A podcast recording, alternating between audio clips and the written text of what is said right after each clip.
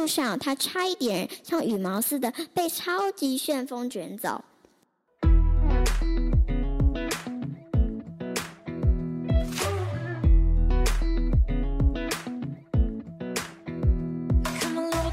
嗨，各位大朋友、小朋友，大家好，欢迎收听晨曦姐姐故事屋。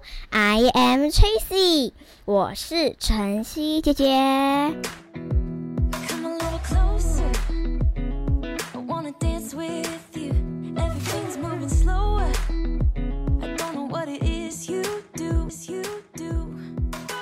今天呢，晨曦姐姐要来讲一个关于超人的故事哦。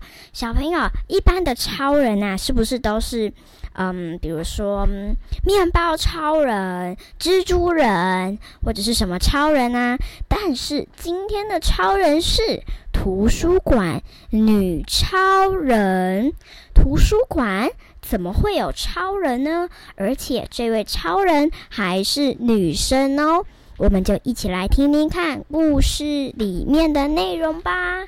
图书馆女超人，你一定认为图书馆员都是一些紧张兮兮的小老太婆，对吧？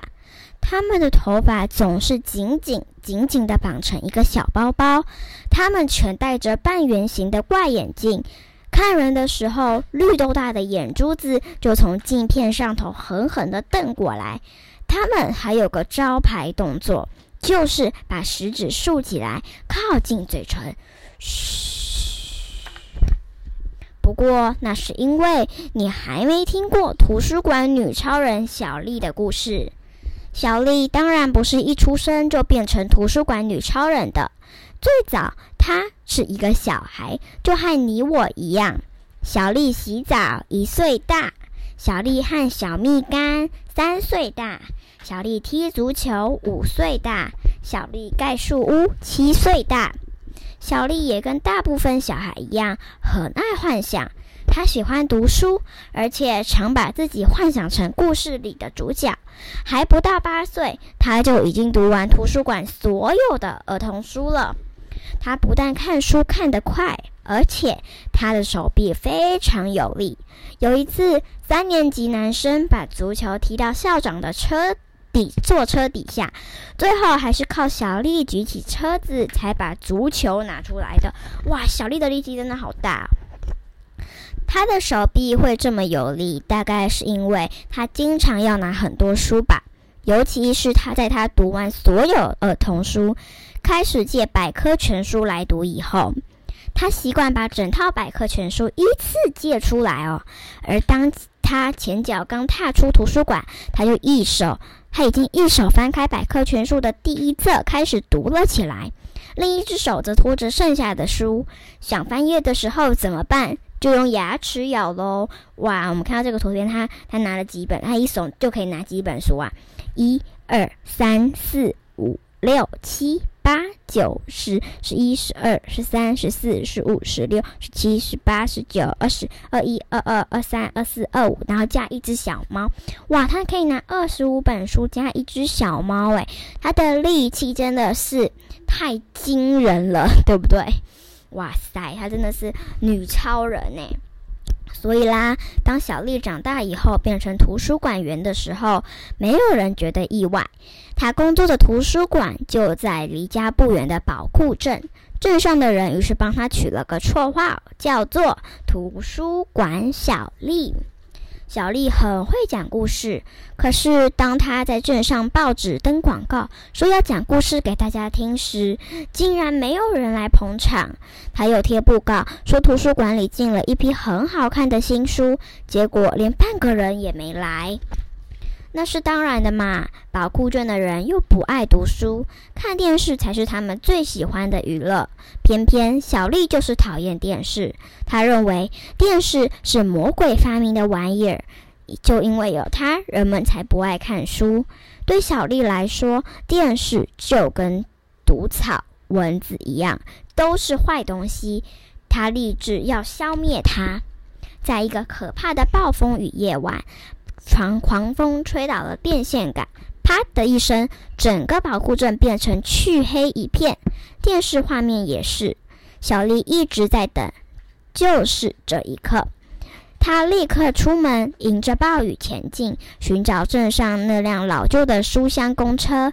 半路上，她差一点像羽毛似的被超级旋风卷走。很不幸的，那辆老车子废弃太久了，它的电线坏的比烟臭的鱼还糟糕。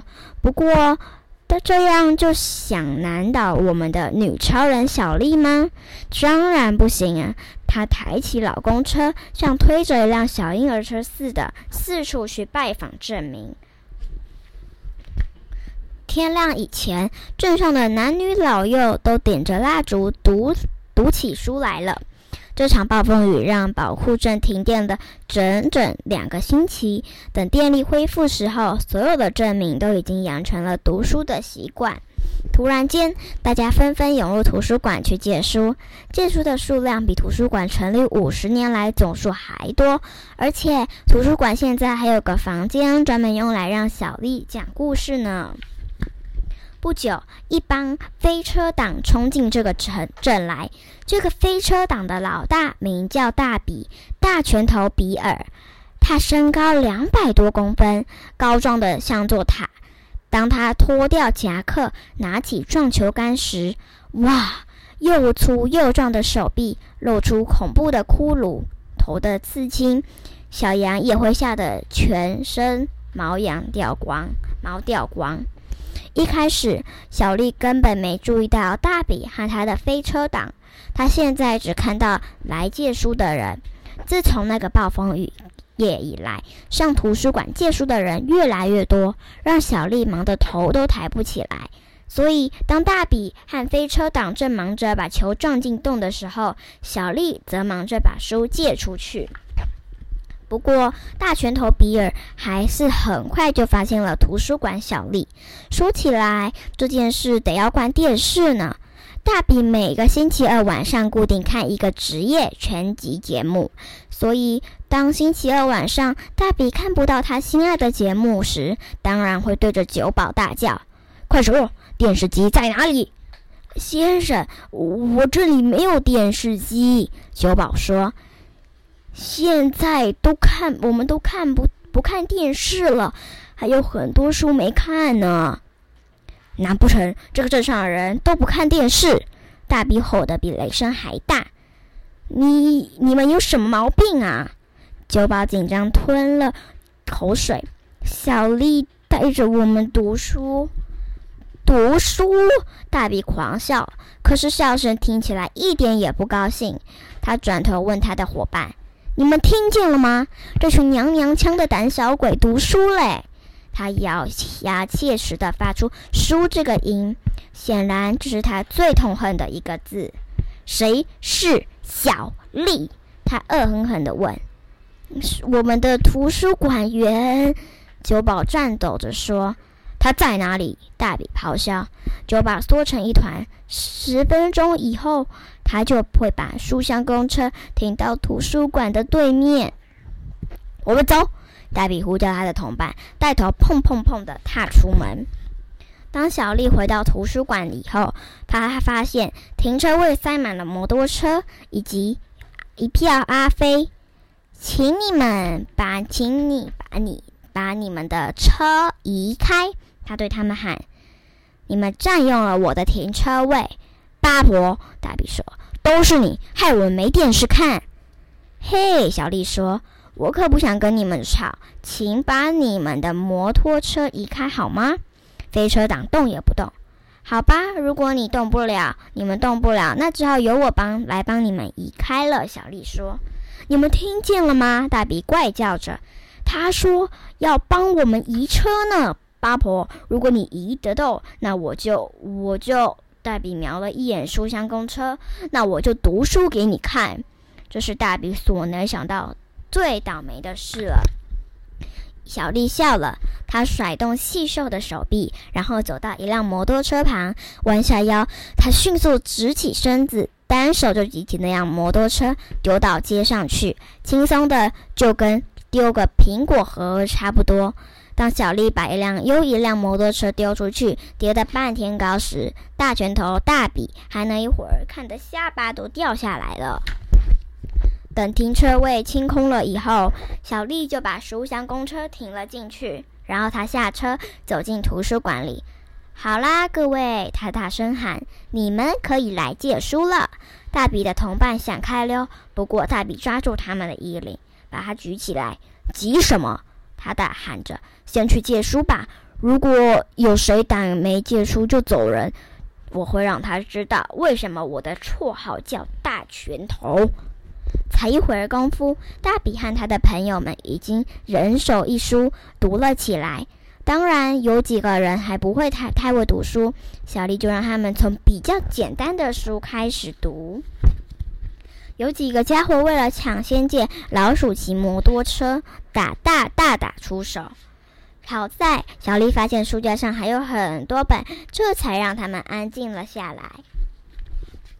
上回我去宝库镇的时候，图书馆已经加盖了一排房间。小丽比从前更忙了，所以她必须聘请一个助理来帮助她。